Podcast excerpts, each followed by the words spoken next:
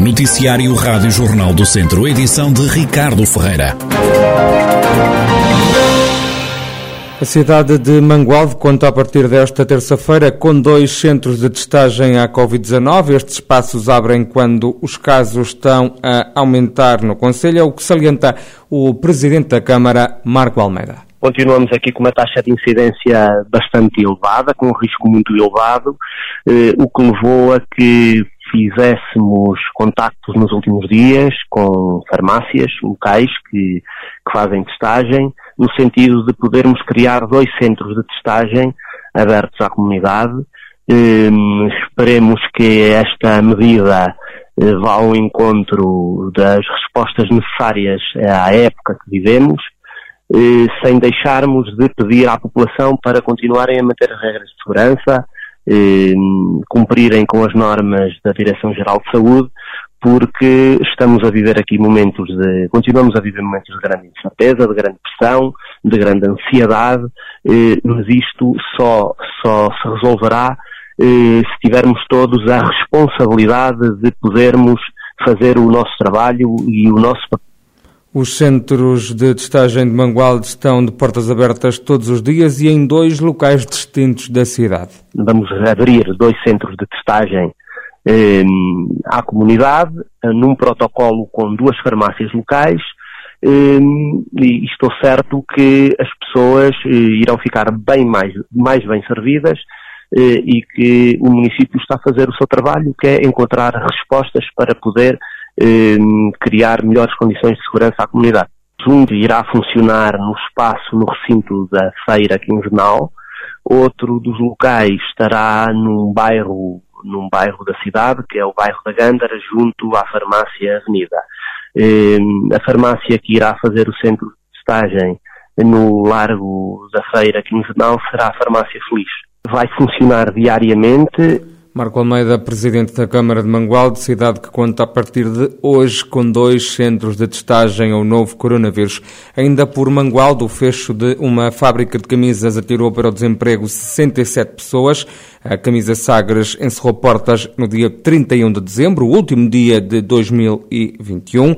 Fonte da empresa confirmou à Rádio Jornal do Centro esse mesmo encerramento e explicou que apenas foi fechada a parte produtiva da empresa. De acordo com a mesma fonte, o encerramento já era anunciado há uns anos, porque a atividade não era rentável e isso mesmo foi sendo informado aos trabalhadores. Os 67 funcionários dispensados vão agora para o desemprego. A empresa compromete-se a assumir todas as suas responsabilidades. Francisco Almeida, da União dos Sindicatos do Distrito de Viseu, confessa que foi apanhado de surpresa com o encerramento desta fábrica que produzia camisas e blusas. Ainda não há muito tempo eh, a União dos Sindicatos, a CGTP, esteve à porta daquela empresa com o Uh, distribuindo informação, chamando a atenção para um conjunto de problemas que estavam a verificar-se em várias empresas do setor têxtil. Estivemos nessa altura em, em Mangualda, em duas ou três empresas, estivemos no Carregal, estivemos em Vozela, uh, estivemos em vários sítios. E nada da conversa que na altura tivemos com os trabalhadores, nada fazia prever esta situação. Estamos um, a tentar estabelecer vários contactos no sentido de Uh, nos próximos dias uh, acompanharmos uh, os trabalhadores no sentido de não prescindirem dos seus direitos, de não serem enganados, porque isso é uma coisa que é eh, muito recorrente nestas situações. Ouvido também pela Rádio Jornal do Centro, o presidente do município de Mangualde, Marco Almeida, diz estar preocupado com esta situação. O autarca garante também que está disposto a ajudar os funcionários que foram despedidos no último dia do ano, mas também a própria empresa. Iremos reunir nos próximos dias com os empresários, eh, com, com neste caso com os responsáveis da empresa, no sentido de disponibilizar a Câmara Municipal, o Serviço Municipal, no sentido de podermos encontrar aqui soluções que minimizem o impacto que isto tem junto das famílias, mas também da empresa, para podermos consertar aqui uma estratégia conjunta por forma a podermos eh, responder da melhor forma às, na, às duas partes. Depois dizer-lhe também que eh, é eh, obrigação eh, também do município e é também um compromisso que temos com as pessoas de tentar reunir nos próximos dias com, com, com, com as pessoas, no sentido de disponibilizar eh, os serviços municipais, o, o GIP neste caso, para podermos, e também a área da, da ação social do município, no sentido de podermos acompanhar de perto cada situação. A camisa Sagres abriu portas em Mangualde há mais de 50 anos, vendia sobretudo para o mercado externo, tinha como clientes empresas como a Zara ou a Máximo Dutti. Hugo Carvalho, cabeça de lista do PSD pelo Círculo de Viseu, defende a criação de uma agenda para trazer pessoas para o interior do país. O social-democrata diz que a palavra de ordem na região é acessibilidade. Muitas das vezes, ou sempre que nós fazemos eleições em Viseu, nós vamos diretamente para a IP3 e para o hospital. O que não deixa de ser importante, mas que são agendas muito antigas, uma delas até vem do, do engenheiro António Guterres e, portanto, repare que, que isso já tem tanto tempo que, que até chega a ser ridículo nós andarmos a mendigar quase tanto tempo para, para ter uma simples estrada, para ter cuidados de saúde. Mas, no fundo, isto é para ilustrar que a palavra de ordem, quando se fala de Viseu, é acesso, ou seja, é o acesso à saúde, de como é que se chega de carregar o ou nelas a um serviço hospitalar e, e se sobrevive à viagem, como é que se acede à educação, se há dias fui à escola do Viso fazer um parlamento de jovens e o computador que, que liguei tinha o Windows XP ou Windows 7, uma coisa do género, de, de arcaica, completamente arcaica, como é que se faz a mesma coisa com a cultura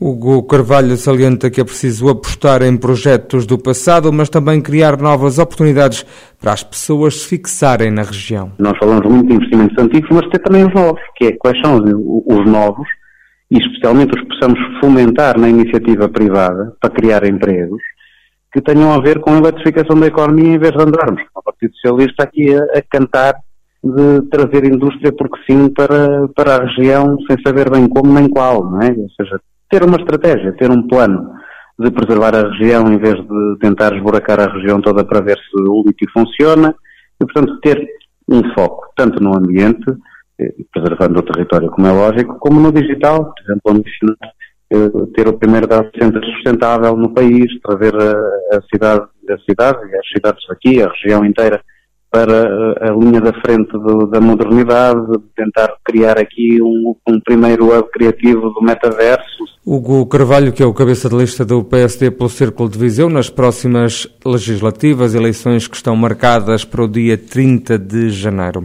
A Operação de Natal e Ano Novo chegou ao fim, sem mortes e com cerca de uma centena de acidentes nas estradas do distrito. O Tenente-Coronel Adriano Rezende, Relações Públicas da GNR em Viseu, dá conta dos números desta ação policial. A Guarda, mais uma vez, desenvolveu a sua uh, Operação Natal Ano Novo e nestes dois períodos de esforço, o Natal e o Ano Novo, no Distrito de Viseu uh, registramos 87 acidentes. Destes resultaram dois feridos graves e 27 feridos leves, não tendo eh, nenhum registro de mortes, o que é muito bom.